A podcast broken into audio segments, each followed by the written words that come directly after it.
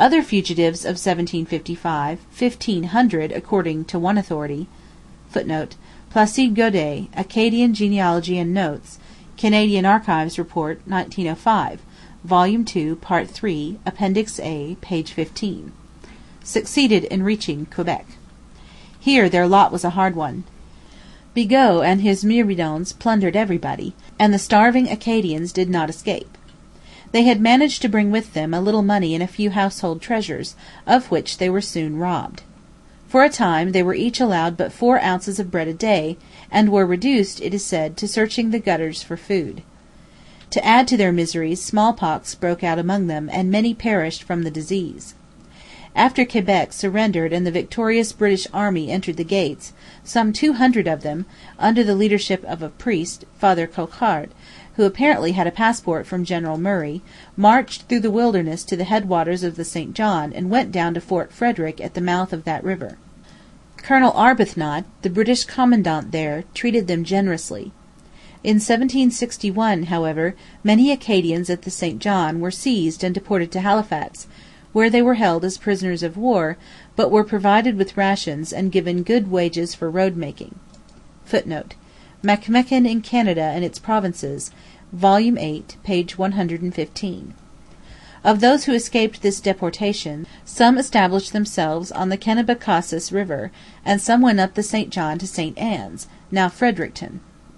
But even here the Acadians were not to have a permanent home.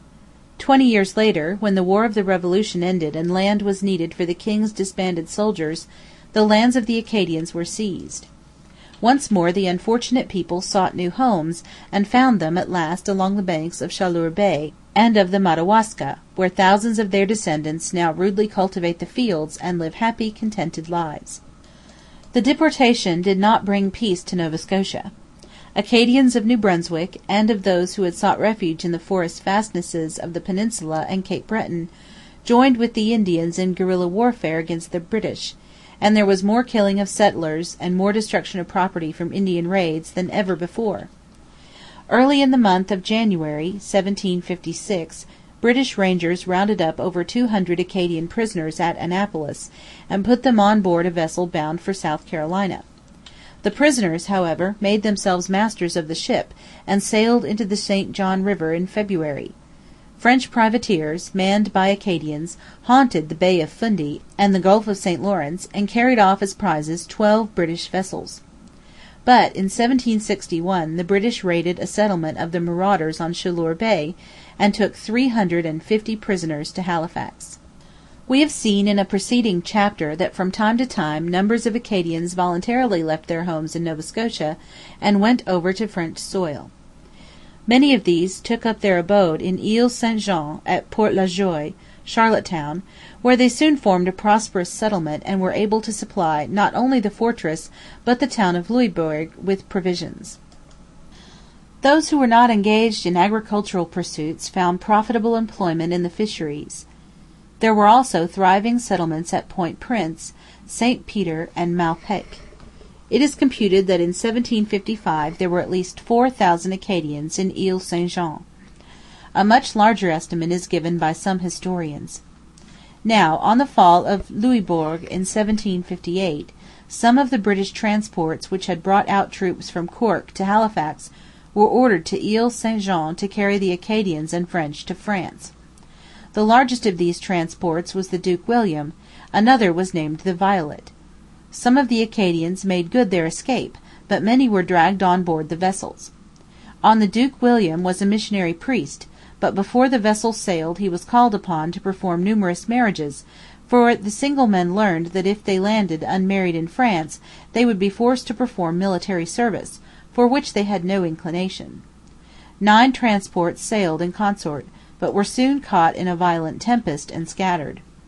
On December 10 the Duke William came upon the Violet in a sinking condition, and notwithstanding all efforts at rescue, the Violet went down with nearly four hundred souls. Meanwhile the Duke William herself had sprung a leak. For a time she was kept afloat by empty casks in the hold, but presently it became evident that the ship was doomed. The long boat was put out and filled to capacity and scarcely had the boat cleared when an explosion occurred and the Duke William went down, taking three hundred persons to a watery grave. The long boat finally reached Penzance with twenty seven of the castaways. The other vessels probably found some French port. [Footnote: In 1763 there were two thousand three hundred and seventy Acadians in the maritime towns of France, and eight hundred and sixty six at various English ports.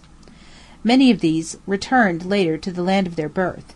See Canadian Archives Report, 1905, vol. ii, Appendix G, pp. 148 and 157.] In Nova Scotia the Acadians were sorely needed. Even their bitter enemy, Jonathan Belcher, now lieutenant governor, [Footnote: He succeeded Lawrence, who died in October 1760. Two documents in the Colonial Office Records raise more than suspicion that Lawrence had been by no means an exemplary public servant. The first is a complaint made by Robert Sanderson, speaker of the first legislature of Nova Scotia, elected in 1758, respecting the grave misconduct of Lawrence in many stated particulars, including the release from gaol before trial of prisoners charged with burglary and other grave offences, as well as the misapplication of public funds. The second is a letter from the Lords of Trade to Belcher, laying down rules for his conduct as lieutenant governor, and referring to the many serious charges against his predecessor, some of which they regard as having substantial foundation, and none of which they express themselves as altogether rejecting. Consult in the Public Archives, Canada, Nova Scotia A, vol. lxv.] wrote on June 18, 1761: 'By representations made to me from the new settlements in this province, it appears extremely necessary that the inhabitants should be assisted by the Acadians in repairing the dykes for the preservation and recovery of the marsh lands, particularly as on the progress of this work, in which the Acadians are the most skilful people in the country, the support and subsistence of several hundred of the inhabitants will depend.' [Footnote: Nova Scotia Documents, p. 319.] It seemed almost impossible to induce settlers to come to the province, and those who did come seem to have been unable to follow the example of the former owners of the soil, for much of the land which had been reclaimed from the sea by the labour and ingenuity of the Acadian farmers was once more being swept by the ocean tides. Yet when the Acadians began to return to Nova Scotia in ever increasing numbers, Belcher and the Halifax Council decided to banish them again. In 1762 five transports, loaded with prisoners, were sent to Massachusetts, but that colony wanted no more Acadians and sent them back. Belcher had some difficulty in explaining his action to the home government. And the Lords of Trade did not scruple to censure him. When the Treaty of Paris (February 1763) brought peace between France and England and put an end to French power in America, the Acadians could no longer be considered a menace, and there was no good political reason for keeping them out of Canada or Nova Scotia. Almost immediately those in exile began to seek new homes among people of their own race and religion. The first migration seems to have been from New England by the Lake Champlain route to the province of Quebec. There they settled at various places, notably L'Acadie, St Gregoire, Nicolet, Becancour, St Jacques l'Achigan, St Philippe, and La Prairie. In these communities hundreds of their descendants still live. In 1766 the exiles in Massachusetts assembled in Boston and decided to return to their native land. All who were fit to travel, numbering about nine hundred men, women, and children, marched through the wilderness along the Atlantic coast and across New Brunswick to the Isthmus of Chignecto. Many perished by the way, overcome by the burden and fatigue of a journey which lasted over four months. But at last the weary pilgrims approached their destination and, near the site of the present village of Coverdale in Albert county, New Brunswick, they were attracted to a small farmhouse by the crowing of a cock in the early dawn. To their unspeakable joy they found the house inhabited by a family of their own race. Here they halted for a few days, making inquiry concerning their old friends. Then they tramped on in different directions. Everywhere on the isthmus was the scene changed. The old familiar farm buildings had disappeared or were occupied by strangers of an alien tongue, and even the names of places were known no more. Some journeyed to Windsor and some to Annapolis, where they remained for a time. At length, on the western shores of the present counties of Digby and Yarmouth, they found a home, and there to day live the descendants of those pilgrims. For miles their neat villages skirt the shores of the oceans and banks of the streams. For a century and a half they have lived in peace, cultivating their salt marsh lands and fresh water meadows, preserving the simple manners, customs, and language of their ancestors. They form a community apart, a hermit community. But they are useful citizens, good farmers, hardy fishermen, and sailors. Both in Canada and in the United States are to be found many Acadians occupying exalted positions. The Chief Justice of the Supreme Court of Louisiana, Joseph A. Breaux, is of Acadian descent. In Canada the Right Reverend Edward Le Blanc, Bishop of Acadia, the Hon. P. E. Le Blanc, Lieutenant Governor of the Province of Quebec, and the Hon. Pascal Poirier, Senator, are Acadians, as are many other prominent men. And Isabelle La Barre, who married Jean Foret, of Beaubassin, was one of the maternal ancestors of Sir Wilfrid Laurier. Save in the Maritime Provinces, it is not possible to count the offspring of the original French settlers of Acadia who came out from France in the seventeenth century.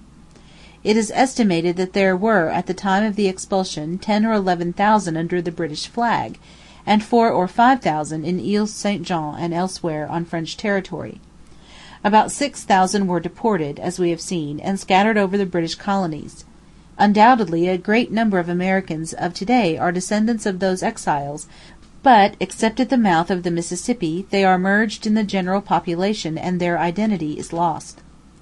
Neither can we tell how many of those who found their way to Old France remained there permanently. For upwards of twenty years the French government was concerned in finding places for them. Some were settled on estates, some were sent to Corsica, others, as late as 1778, went to Louisiana. Nor can we estimate the number of Acadians in the province of Quebec, for no distinction has been made between them and the general French Canadian population. For the Maritime Provinces, however, we have the count of the census of 1911. This shows 98,611 in New Brunswick, 51,746 in Nova Scotia, and 13,117 in Prince Edward Island a total of 163,474 in the three provinces. The largest communities are those of Gloucester, Victoria, Madawaska, and Kent counties in New Brunswick, and of Digby and Yarmouth in Nova Scotia. Several thousand Acadians are counted in Cape Breton, so too in Halifax and Cumberland counties. But in the county of Annapolis, where stands the site of the first settlement formed on the soil of Canada, the site of the ancient stronghold of Acadia, and for which many generations was the principal home of the Acadian people, only two or three hundred Acadians are to be found to day; while, looking out over Minas Basin, the scene of so much sorrow and suffering, one solitary family keeps its lonely vigil in the village of Grand Pre. End of chapter XI. Bibliographical Note omitted for this recording. End of A Chronicle of the Land of Evangeline, by Arthur Doughty.